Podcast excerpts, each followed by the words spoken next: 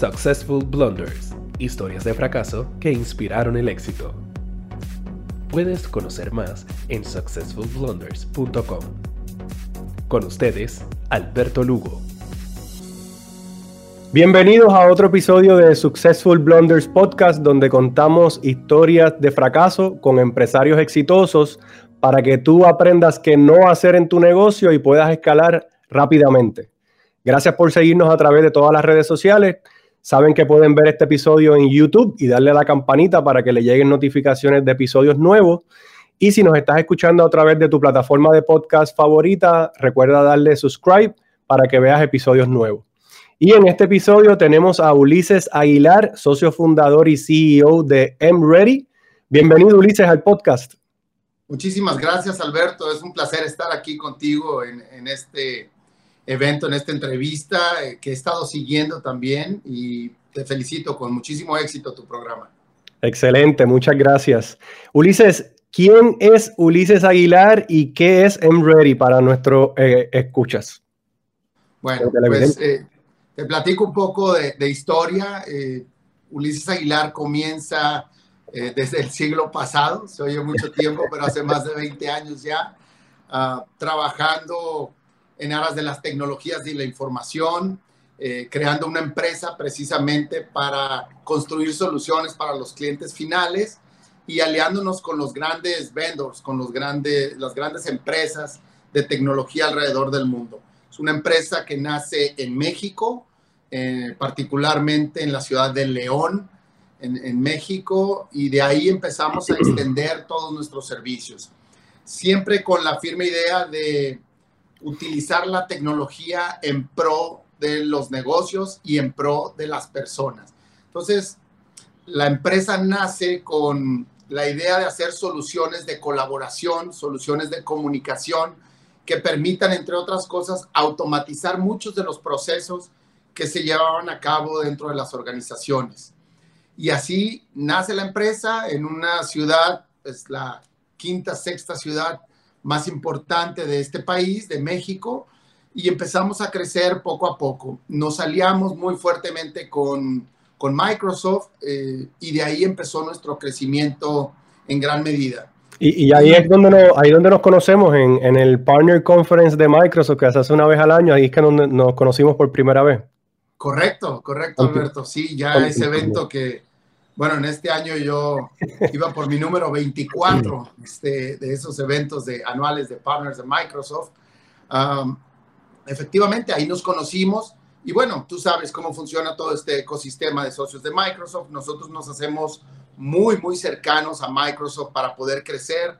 Eh, logramos llegar con esto y con las soluciones que íbamos desarrollando a grandes corporativos en este país, posteriormente a transnacionales y nuestro crecimiento se empezó a dar por ese lado. Entonces, siempre muy contentos de trabajar con la tecnología y sobre todo, Alberto, muy contentos cuando vemos la realización del otro lado, cuando vemos la realización del lado del cliente, que realmente lo mm. que nosotros hemos desarrollado le está funcionando y le está haciendo la vida más fácil. Entonces, Totalmente de acuerdo. Esa la, la filosofía. Totalmente de acuerdo, eh, que es una de las partes más gratificantes de tener un negocio de tecnología, es ver cómo las personas aprovechan eh, la inversión que hacen en tecnología para poder eh, crecer su negocio, automatizar procesos, ser más, más eficientes. Y a la misma vez creo que es algo bien bonito que uno aprende de muchas otras industrias y tiene, tiene conocimiento de otras, otras áreas de negocio que no necesariamente uno conocería si no estuviese en este, en este mundo de consultoría.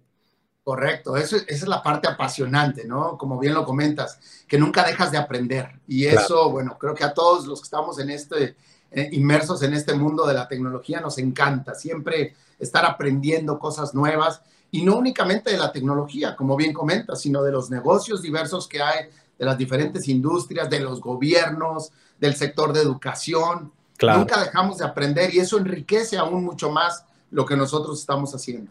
Totalmente, Ulises. Eh, bueno, pues gracias por habernos hablado un poco de ti, un poco de la empresa, pero vamos a lo que vinimos. Vamos a hablar de una historia de fracaso eh, para, que los, para que los escucha y, los que nos están viendo por video aprendan un poquito de los errores de, otras personas y puedan escalar sus negocios sin cometer los mismos errores. Así que, Ulises, El foro es tuyo, cuéntanos, háblanos de una historia de fracaso. Bueno, de entrada me lo pones un poco difícil porque contar solo una, hay tantas historias de fracaso porque así es como creo yo que vamos aprendiendo en la vida y vamos creciendo, ¿no? Si no hay fracaso, difícilmente podemos aprender de ello y crecer. Creo que, creo que los errores que vamos teniendo en la vida, este, esos fallos que vamos cometiendo, son parte del aprendizaje, son parte de la vida misma de los negocios también y de la vida personal que nos van ayudando a crecer. Entonces la pregunta no es sencilla porque hay muchísimos. Te diría yo, de entrada hay muchos errores que pasan todos los días. Creo, que es el denominador común entre todos los empresarios que, entrevistamos, que todos me dicen, es muy difícil escoger uno, pero yo siempre les digo, bueno, trata de escoger un, error que haya sido catastrófico o, que, te haya, que te lo hayas recordado tan pronto te hablé de la oportunidad para que hablemos de ese error en específico. Cuéntanos. Sí, mira, y en ese sentido yo, yo te voy a decir, yo siempre he evaluado un arma de, de dos filos, ¿no? Un arma de dos filos que se llama, yo lo voy a definir con una sola palabra, que es eh, la confianza, pero en este caso el exceso de confianza ya. en particular, porque la confianza es, es una filosofía con la cual yo he vivido eh, hacia, hacia mis semejantes, hacia mis clientes, hacia las ideas, hacia los propósitos, metas que nos vamos poniendo como compañía. Y eso nos ha ayudado muchísimo a crecer. Pero por el lado negativo, por el otro lado también, pues nos ha perjudicado bastante en, algunas ocasiones. Hemos tenido historias de fracaso. Tal vez eh, puede sonar a que muchos empresarios lo han mencionado también a lo largo de sus carreras, deportistas, eh, artistas, eh, mucha gente lo ha mencionado, pero el exceso de confianza puede en muchas ocasiones, y más adelante te pongo algunos ejemplos, pero puede en muchas ocasiones también llevarte hacia el fracaso. Claro. Entonces, pero, pero eso eh, es importante que menciones porque a, todos, a todos en los cursos de empresarismo y cuando nosotros estamos en la calle nos dicen que tenemos que tener confianza en lo que hacemos para proyectarlo y que es importante que cuando hablemos con el cliente, el cliente vea que tenemos confianza. Así que abunda un poco más sobre qué tipo de confianza. Cuéntanos. Claro, claro. Llega, llega un momento en, en, la, en la historia de la empresa donde te vuelves tan competitivo, te vuelves tan bueno para hacer lo que haces gracias a esa confianza que en determinado momento crees que ya llegaste a los cuernos de la luna.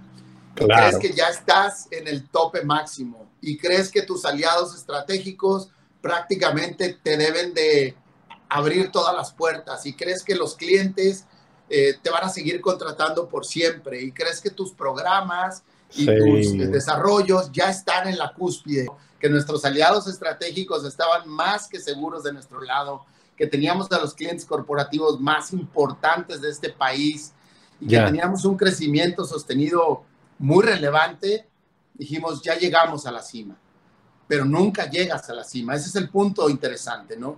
Ese, ese exceso de confianza fue el que desafortunadamente pues nos hizo caer, ¿no? Nos hizo caer porque creímos que ya habíamos conquistado todo y realmente no era así.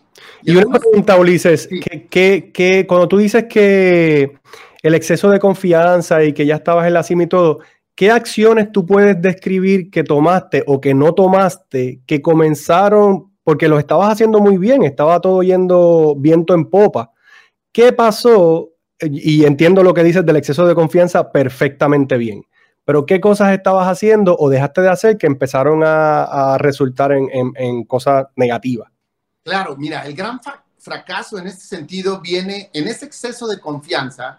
Nosotros no pusimos límites, no pusimos medidas para absolutamente nada. Y precisamente son algunos de los ejemplos que te quiero comentar. Nosotros ya habíamos conquistado eh, México y dijimos, vamos a crecer a todo el mundo. ¿Qué nos puede costar crecer a todo el mundo? Y vamos a invertir de manera desmedida, vamos a crecer el número de personas, entrevista a todo mundo, acepta a todo mundo, eh, no pasa nada, eh, que aprendan, si se tardan un año, si se tardan más, no importa, aquí estamos para soportar a todo mundo, a todas las personas, a todas las geografías, a todos los clientes, y entonces, ¿qué dejamos de hacer? No supimos decir que no. Todo lo que mm. nos decían era, ¿puedes? Sí. ¿Quieres ir a Brasil? Sí. ¿Quieres ir a la India? Sí. ¿Quieres ir a Canadá? Sí. A todos los mercados empezamos a crecer. A nada decíamos que no. ¿Por qué? Porque no había imposibles. Claro. Originalmente, Alberto, y te lo tengo que contar a ti y a la audiencia, mi empresa se llamaba, no se llamaba como hoy, Ready, se llamaba Infinito. sí. Ya te imaginarás de dónde venía la idea. Toda nuestra idea era, no hay límites, podemos lograr cualquier cosa. Y en tecnología eso es bien peligroso porque hay tantas y tantas cosas para hacer que es bien fácil que te desenfoques. Porque las tecnologías, si estás en programación, tienes que escoger un carril y tienes que escoger una tecnología porque hay muchísimas y hay mucho que aprender en cada una.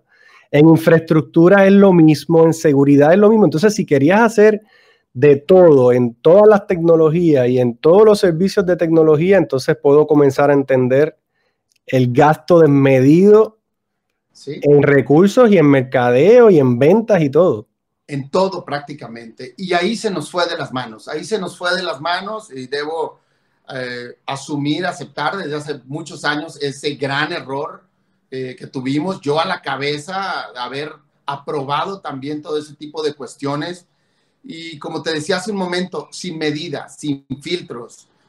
Ah, prácticamente era, necesitamos contratar a 15 vendedores más en, para todos los países. Adelante. Wow.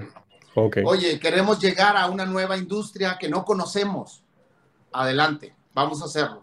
Que puede ser diferente. Y todo esto, y todo esto a la vez y todo a la vez. Y todo a la vez. Oh, ese es el problema mayor. Claro, sin saber decir no a nada. Y algo muy importante en ese sentido es que los intercambios que hacíamos con los clientes, porque a final de cuentas toda negociación es un intercambio, claro. es un intercambio de valor, eran desproporcionados. Nosotros terminábamos dando más con tal de entrar a cualquier lugar. Claro. Es decir, nos decían, te puedes bajar de precio, me bajo de precio puedes dejarme otros tres meses a los recursos, otros tres meses a los recursos. Ah, ¿Me puedes hacer otra cosa extra sin costo? Te la doy sin costo. Claro. podíamos hacer cualquier cosa porque teníamos o creíamos que teníamos todo el soporte detrás. Pero ¿qué sucede con todo esto? Que nuestro aliado principal empieza a rotar personal, llega nueva gente, ya no es la misma, no te conoce. Que el cliente cambia también sus estrategias y ya no te vuelve a contratar lo que te estaba contratando. Y así nos empieza a suceder en diferentes lugares. Incluso de manera interna, Alberto, muchas de las personas que nosotros contratamos en algún momento, nunca les pusimos ningún tipo de candado, voy a, voy a decirlo así. Claro. A grado tal que cuando menos lo esperamos, ya se habían ido con todo y nuestro know-how. Claro, tenían la, experiencia de trabajar contigo y entonces se iban por su cuenta o con otras compañías y no tenían nada para aguantar. Absolutamente nada. Nada. Entonces empezamos a ver nuestras propias soluciones implementadas en otros clientes. Empezamos y decíamos, ¿qué pasó? ¿En qué momento perdimos todo eso? ¿no? wow. Incluso, bueno, legalmente nunca habíamos protegido todas esas cuestiones. Sí, la, propiedad, intelectual de todos los, procesos y todo lo que habías hecho. Sí, con tal de estar creciendo de manera infinita, ¿no? Eh, nos fuimos a, nos fuimos este, de manera desbocada, te diría yo. y, puedo, y puedo apostar a que en ese proceso también descuidaste a tus mejores clientes, porque estabas en tantos lugares a la vez que ese cariño especial que le dabas a los clientes que apostaron a ti al principio, me imagino que sufrieron un poco y los descuidaste un poco. Eh, hubo algunos clientes, efectivamente, Alberto, y yo te diría, incluso más que un cliente, a nuestro mejor aliado estratégico. Ya. A nuestro mejor aliado estratégico llegó un momento donde dijimos, pues más bien nos necesitas tú a nosotros, no nosotros a ti. A ese grado de de exceso de confianza, ¿no? Déjame llamarlo así todavía. Eh, de decir, no, vamos a seguir trabajando, pero pues nosotros vamos a volar por otro lado. Bajo nuestros términos, no, no yo bajo los tuyos. Exactamente, ¿no? Entonces, bueno, tomamos esa decisión, me lo preguntaron varias veces, ¿estás seguro que ya no vamos a seguir trabajando con ese nivel de cercanía? Yo decía, pues no, no porque nosotros ya llegamos a otros niveles donde prácticamente tú nos requieres, no nosotros a ti, ¿no? Este, y se nos fue, se nos fue de las manos en ese momento, ¿no? Eh, obviamente traíamos una inercia que nos duró a lo mejor un año más. Sí. Pero después fue donde nos empezamos a preguntar qué pasó, dónde están todos, a dónde se fueron, en qué momento nos rebasaron, este, y ahí es una dosis de humildad increíble que uno de aceptación y todo eso. Y entonces, dos preguntas importantes. Quiero preguntarte sobre cómo lograste moverte adelante, pero primero quiero saber cuáles fueron esas lecciones o las tres cosas más importantes que tú aprendiste de esa de, vamos a llamarlo fracaso, porque cuando tú pierdes de momento eh, el crecimiento que tienes y, la esencia de lo que estabas haciendo, pues ya estabas fracasando. ¿Qué cosas tú aprendiste en ese momento? Y por eso es que hacemos este podcast, porque en ese momento es donde uno realmente se sienta, cuando estás facturando, cuando estás viajando a Brasil, cuando estás viajando a India, cuando estás haciendo todas esas cosas, no necesariamente tú estás aprendiendo mucho, tú estás ejecutando lo que sabes. Pero cuando te tienes que sentar en tu oficina y empezar a mirar hacia atrás y ver todo lo que está saliendo mal, ahí es que uno dice, wow, pude haber hecho esto diferente, pude haber hecho esto diferente y aprendes. ¿Qué tres cosas tú crees que, son las más valiosas que te llevaste de esta experiencia? Híjole, son, son varias, Alberto, pero déjame te platico. Me hiciste recordar ahorita un momento donde tuve que cambiar de oficinas cuando llegó cuando llegó ese fracaso. Wow. Eh, y me acuerdo, obviamente, haber sido el último que salió de la oficina después de recoger todas sus, sus pertenencias y de cambiarnos a unas oficinas más pequeñas porque así lo mandaba la situación. Claro. Ah, y en ese momento dije, ¿qué pasó? ¿Dónde estuvo el error? Y volviendo a tu pregunta, el primero de ellos fue y perdón que repita la palabra de confianza desmedida, pero fue no haber tomado acciones correctivas en ese momento. Es decir, decimos acá en México, ni tan tan, ni muy muy. O sea, no te vas ni a un extremo, ni te quedas en el otro extremo. Claro. nosotros nos quisimos ir completamente a un extremo. Entonces, había que hacer filtros, había que seguir haciendo procedimientos, había que seguir tomando medidas regulatorias en cada cosa que hiciéramos, había que evaluar oportunidades. Eh, entonces, todo eso no lo hicimos. De ahí que empezamos a reconstruir. Entonces, esa es una lección eh, que dijimos siempre, por más confianza que te tengas, no te olvides de que todo lo tienes que estar midiendo, de que todo lo tienes que estar evaluando y de que todo lo tienes que filtrar. Eso no significa que no te tengas confianza a ti mismo y que no tengas confianza en los demás. Claro. No tiene nada que ver. Simple y sencillamente estás poniendo los puntos donde tienen que ir. Entonces, esa fue una lección aprendida. La otra lección fue, nunca has llegado a la cima. Nunca, has llegado a la cima. Cuando crees que estás ahí, tienes que redoblar el esfuerzo. ¿Por qué? Porque mantenerse ahí en ese nivel no es sencillo. Eh, eso te iba a comentar porque muchas veces los artistas son los, que mencionan esto mucho. Eh, no es llegar a la cima, sino mantenerse. Es un artista quedarse con éxitos año tras año por una carrera de 20 años es extremadamente difícil, pero es igual para el empresario. Si tú llegas a un nivel y la compañía empieza a quedarse en la misma facturación, la misma plantilla o empieza a decrecer, pues es bien difícil volver a retomar ese camino de crecimiento y eso es una de las cosas más complicadas, tener una compañía que trasciende el tiempo y que la, la época y la cultura y, todo este tipo de tecnología más todavía, porque la tecnología cambia, yo diría, día a día. Entonces, si no estás aprendiendo y no te puedes mantener, pues ya en algún momento lo que hacías con mucho éxito 10 años atrás ya no va a ser relevante. Claro, y muchas personas no tienen a lo mejor la oportunidad que nosotros tuvimos, porque déjame decirte que en ese gran fracaso, estuvimos a punto de desaparecer. Wow. Pero algunas acciones que tomamos todavía a tiempo, aunque fuera ya en, picada, picada. ¿sí? logramos rescatar la compañía y logramos salir adelante. Y fueron, eh, no fue un tiempo corto, fueron dos años y medio de estar sufriendo, sufriendo, sufriendo con muchas cosas, hacernos pequeños, reinventarnos, volver a construir otra vez volver a salir al mercado renovado incluso aprender de mucho de lo que habíamos cometido como errores y reinventarnos. Al final de cuentas, eso tuvimos que hacer. Pero fuimos afortunados de que aquí seguimos, más de 20 años, y aquí seguimos todavía, ¿no? Ah, entonces, nunca es suficiente, nunca hay una cima, y cuando crees haber llegado ahí, es cuando más alerta tienes que estar, cuando más despierto tienes que estar y que digas, ya tengo lo que quería, cuidado. Hay, que trazar, hay que trazar otra meta y hay que seguir eh, con hambre y aprendiendo. Exactamente. Y la, y la meta es ahora de aquí sostente, como decías tú hace un rato, ¿no? Los artistas. Sostente, porque ojalá todos pudiéramos aprender de los demás. Cuando estás ahí, se te olvida todo lo que te dijeron y te sientes en las nubes, te sientes en el cloud. Entonces, entonces crees que ya lo lograste. Ahí es donde más hay que redoblar el esfuerzo. Y el la tercera lección también que está muy relacionada es aprende a desaprender. Todo lo que has aprendido lo tienes que desaprender en algún momento y reinventarte y volver a aprender otra cosa. Esto significa nunca dejas de aprender. Y desde ahí se me quedó esa, esa frase, Y me considero hoy en día una persona que nunca deja de aprender.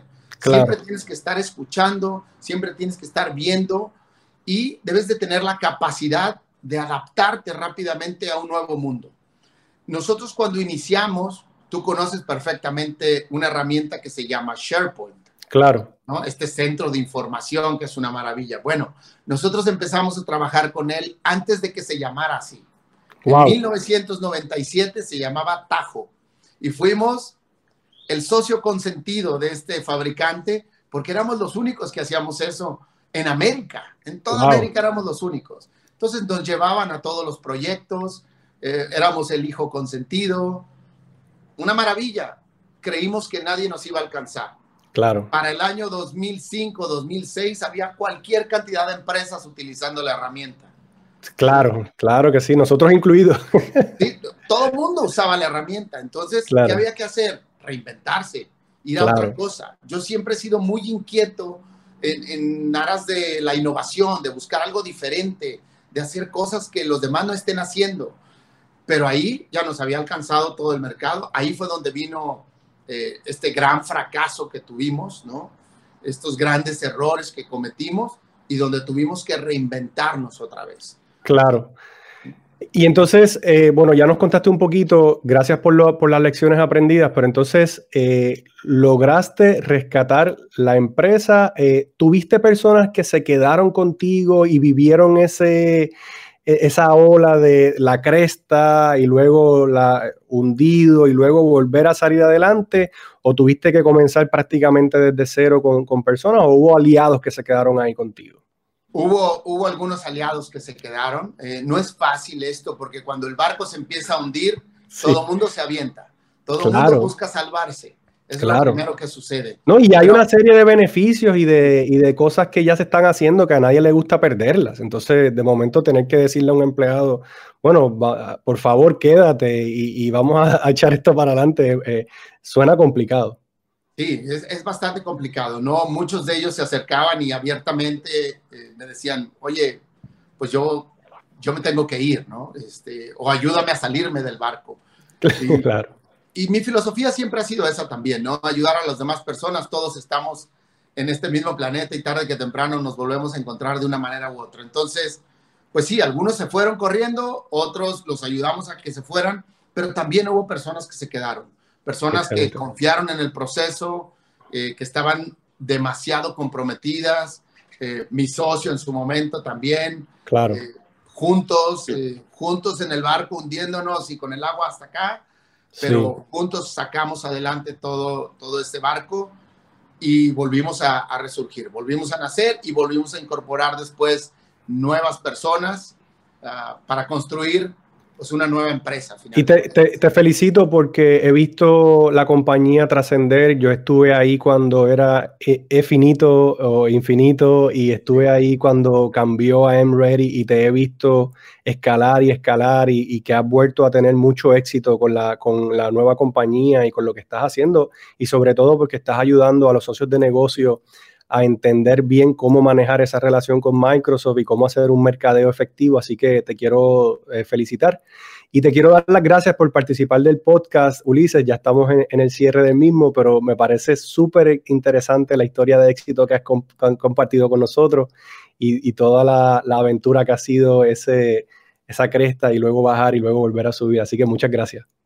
Muchísimas gracias a ti y a toda tu audiencia, Alberto. Espero que, que aprendamos en cabeza ajena todos, ¿no? Este, excelente tu programa. Te agradezco muchísimo nuevamente y te mando un gran abrazo. Gracias, Ulises. Bueno, amigos, eh, recuerden seguirnos a través de todas las plataformas sociales y si estás en YouTube, dale a esa campana para que vean nuevos episodios cada vez que lancemos uno nuevo y dale share and like en todas las redes sociales. Gracias por seguirnos y gracias por sintonizarnos. Successful Blunders, historias de fracaso que inspiraron el éxito. Puedes conocer más en successfulblunders.com.